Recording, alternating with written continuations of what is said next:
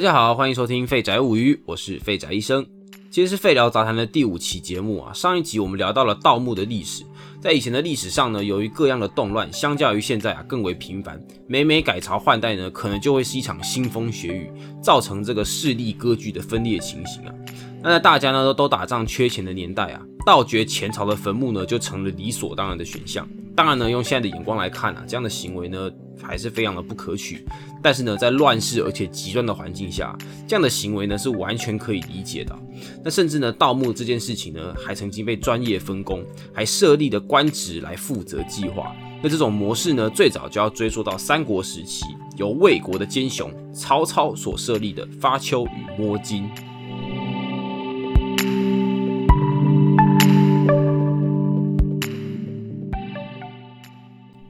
曹操是一个除了人品之外啊，其余都相当优秀的政治家，还有统帅。不过呢，要成为一个优秀的政治家，要求他的人品呢，似乎是有点强人所难啊。那不过总而言之呢，曹操呢。当年呢，想要毛起来对付董卓的时候啊，真的是穷到脱裤。要快速的筹措经费，真的是一个很大的问题。这位新创公司的曹老板呢，左思右想，终于找到了一个办法，就是盗墓。所以呢，他锁定了一片埋葬了西汉诸王的坟墓群。这一区呢，据说啊，就有十八座诸侯王爵的坟墓啊。那面对着这个埋在地底下的提款机，曹操左边肩膀上的小天使想着：哎呀，挖掘这样的陵墓啊，一定会被天下人所不齿，名声太臭了。而他右边肩膀上的小恶魔呢，则跟他说：“哎呀，这有啥了不起？天下人都很董卓，盗掘坟墓呢，不义之财，刚好用来讨伐恶人，负负得正，岂不完美？”啊，最后呢，当然就不用多做解释啊，曹操便开始着手进行这个盗墓计划。那由于呢，曹操啊非常的聪明，他明白呢，既然要干，就要干得彻底。干得有效率，所以呢，他直接设了两个官职来负责这件事情，就是著名的发丘中郎将，还有摸金校尉。中郎将呢，算是一个不低的官啊。发丘的意思就是盗墓，发丘中郎将呢，就是盗墓指挥官的意思啊。那由于呢，校尉呢，就是士官长的概念，摸金就是挖掘财宝的意思，摸金校尉就是一个负责实际挖掘部队的队长。那在这样子万全的计划之下，曹操确实发了好几笔横财，而且他道义有道，还设下了许多规矩还有经验。后来呢，都被盗墓的人呢奉若真理。例如说呢，盗墓呢只能在晚上，而且每座墓只能盗一次。然后呢，不到皇帝等级，还有民间的小墓，直到诸侯王爵的墓。那说到底啊，曹操呢还是有点爱面子啊。到皇帝的陵墓呢，一定会被历史记载，臭名远播；而到人民的墓呢，绝对是不得民心。所以呢，这两者皆不可碰。然后呢，盗墓的时候呢，要在东南角点一盏灯。如果在搜刮宝贝的时候灯熄了，东西就要全部放回去。这就是著名的鬼吹灯。然后呢，金银珠宝呢不能全部搬光，也要留一些给同行，互相互相，自己人疼自己人。那么曹操，靠这个盗墓呢，得以有资源呢，称霸一方啊。不过后人呢，都说这个盗墓呢是要遭报应的。曹操这辈子呢，也止步在雄霸一方，未能统一全国。最后呢，他自己要死的时候呢，这个大盗墓贼呢，比谁都知道自己的墓呢，也会是一个会被人家当做提款机的地方。所以呢，他告诉大家，自己呢，薄葬就行了，千万不要埋金银财宝到自己的墓地里。那民间有一个传说啊，就是呢，曹操呢，甚至还盖了七十二座骗人的假墓，整整七十二座啊！出殡当天呢，七十二个棺材从不同的方向同时运出去，完全不知道墓在哪里。那关于这个曹操墓呢，目前接受度最高的说法呢，是来自这个陈寿《三国志》撰写的版本啊，就是呢，曹操呢正式葬在那个邺城的高陵啊。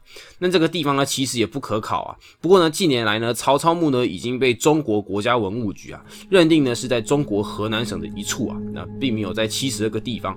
那这一处呢，陪葬品基本上就跟史书撰写的一样啊，几乎没有金银财宝的记录或是华丽的壁画。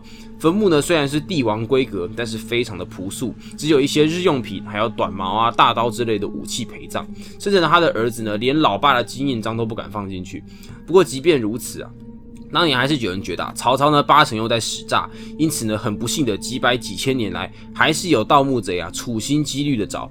那虽然呢，曹操墓呢被认定为也不过这几年的事情啊。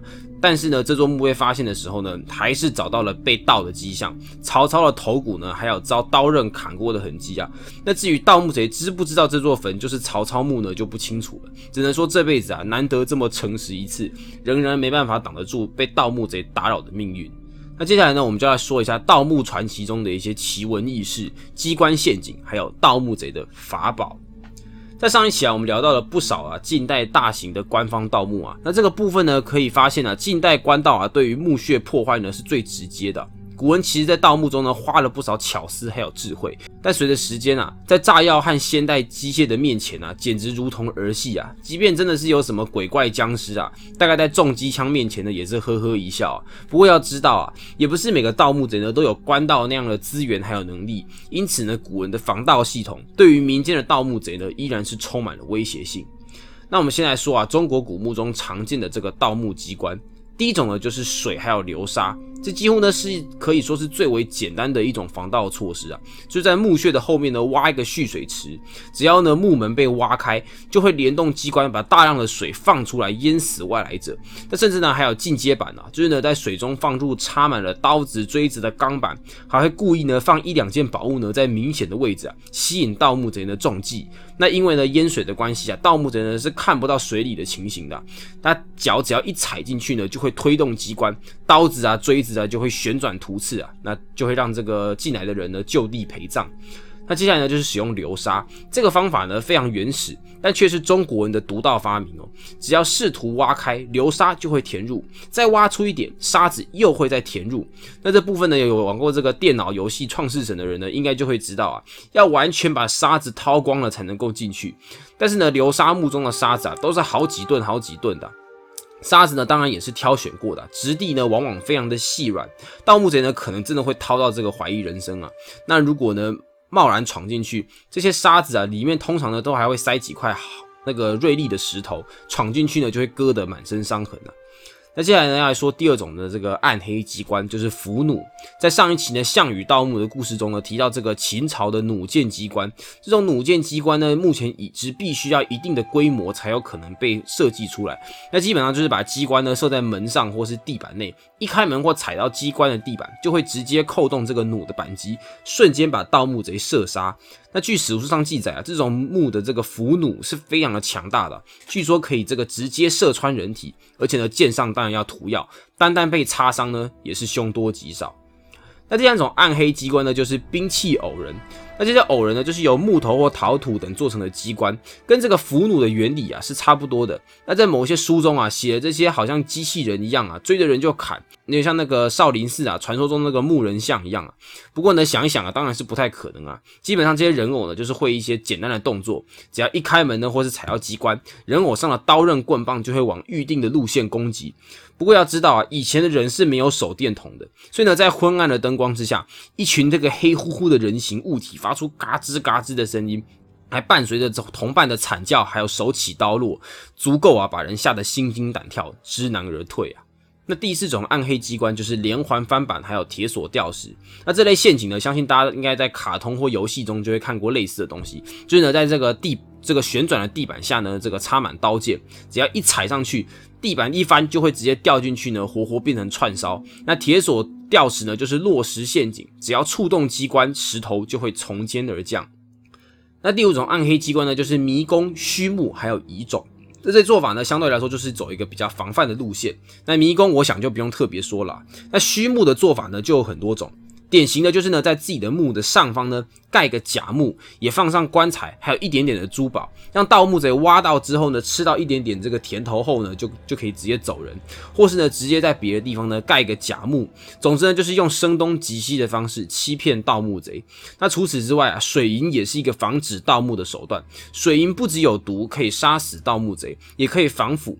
那上一期啊提到这个古尸不腐烂的原因，有部分呢就是含了大量的水银。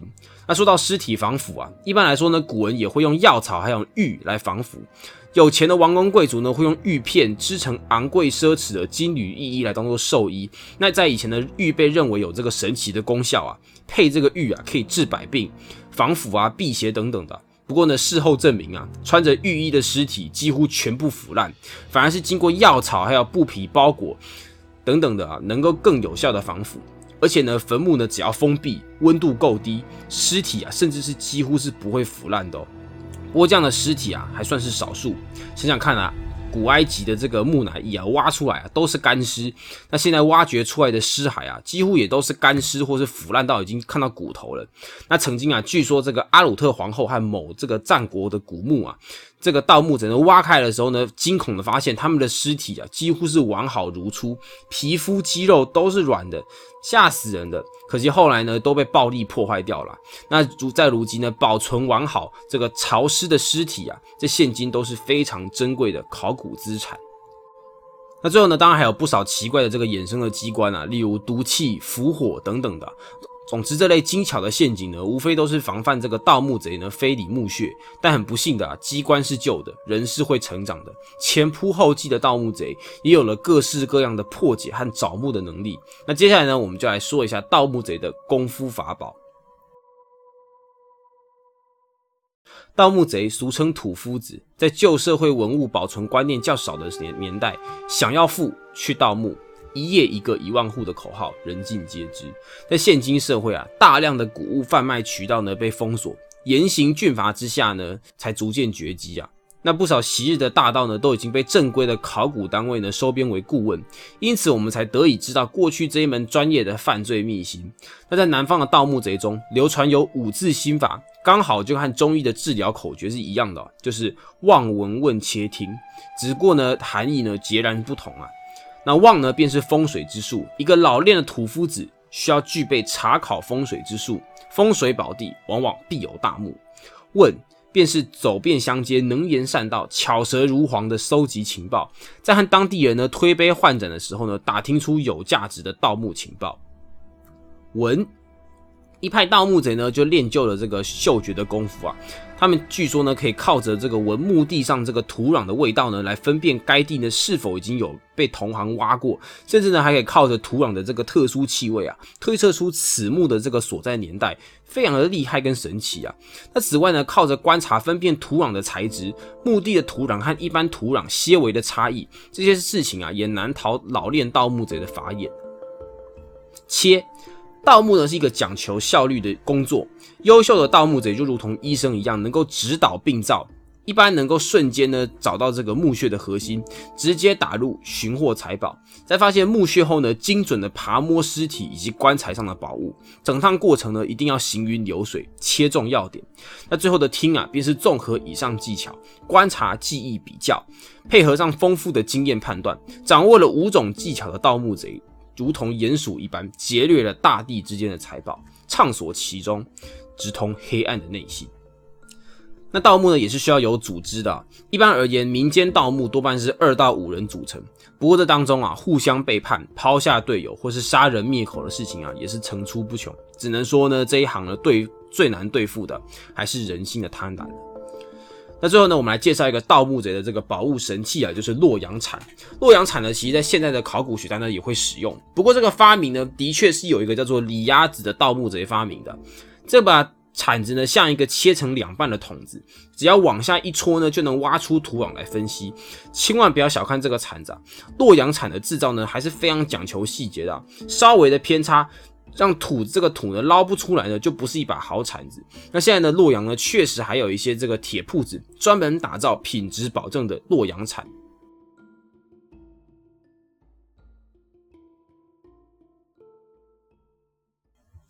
犯罪的历史呢，随着人类的社会啊与时俱进，犯罪的故事呢，也让人对于许多的事情和现况有所反思。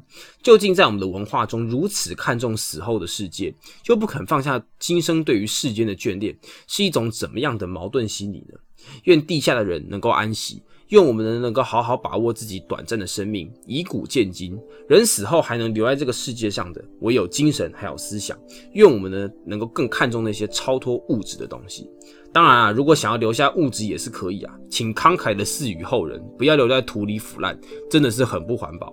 谢谢大家，我是废宅医生，你收听的节目叫做《废宅物语》，这是一个闲聊杂谈的频道，希望大家喜欢，欢迎留言或寄信给我交流，分享出去。我们下次再见，拜拜。